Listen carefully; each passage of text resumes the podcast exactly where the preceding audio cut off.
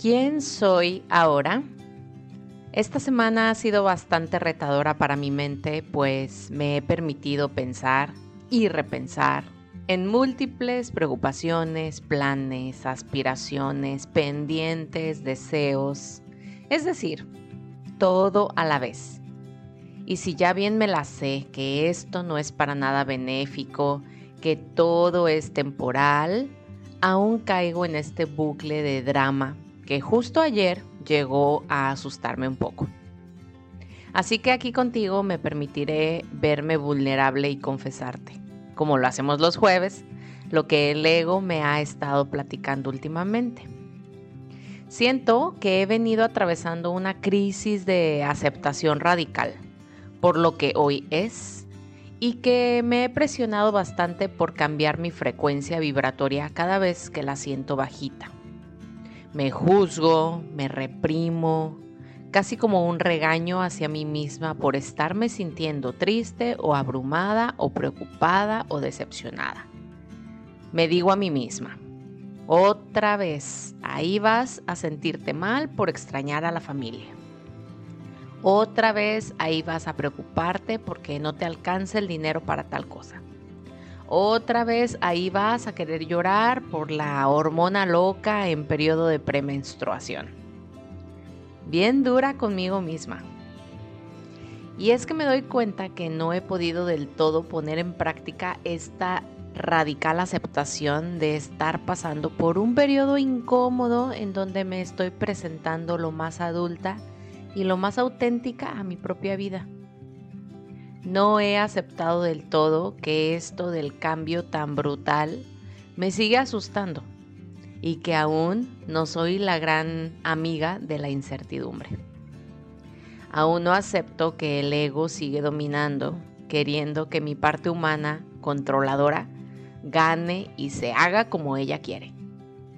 Y es como si me quisiera saltar la etapa del jale y estire pues si bien es cierto que ha sido un periodo de mucho desapego y hasta desconexión con mis seres queridos y amigas y familia, ha sido lo más conectada que he estado conmigo misma, lo más transparente que me he observado. Tanto me conozco que pude ayer detectar que mi sistema nervioso está alterado. Lo traigo en modo alerta sin darle descanso. Y esto pasó cuando limpiando algo de la casa, mi novio aventó algo que el sonido del golpe me asustó y me causó el llanto inmediato. Un llanto diferente al que estoy acostumbrada cuando solo estoy triste. Mi novio se asustó de mi reacción creyendo que me había golpeado sin querer, cosa que no pasó. Y primero comenzó a presionarme de por qué estaba llorando. No podía yo explicarlo y él al darse cuenta de que estaba como en un estado de shock o de crisis nerviosa, me abrazó en un intento de consuelo. ¡Pum! Me cayó el 20 de que mis nervios están en modo sobrevivencia, en modo combate. Y eso por un lado me causó ironía de hasta reír en medio del llanto. Y por otro lado, la redirección de mi atención a ser diferente para traerme a la calma. Obvio, mi mente se acomodó esta nueva preocupación en un rinconcito junto con todo lo demás que traigo cargando. Traigo la mandíbula como atorada, el cuello tenso y la presencia de un leve dolor de cabeza constante. Sí, momento de atenderme. Pero quiero ahora hacerlo no desde a ver rápido, voy a conectarme con mi ser energía y ya elevo frecuencias y todo está bien, nada pasó. No, quiero hacerlo con calma, con ejercicios que me permitan realmente liberarme en donde sienta atravesar en lugar de evadir o saltar a lo que sigue. Esto es lo que sigue. Inclusive platicártelo aquí es parte del proceso. Ya te contaré qué actividades en mi rutina ajusto, incluyo o elimino para estos momentos. Con compasión, paciencia y mucho amor, de nueva cuenta, avanzamos.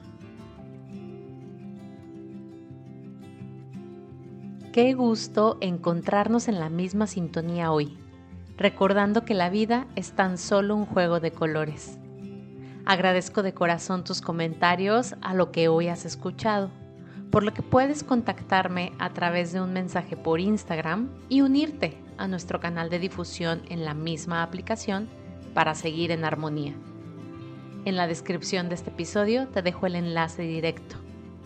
Gracias también por compartir este y todos tus episodios favoritos, así como regalarme tu evaluación en la plataforma de audio en la que me escuchas.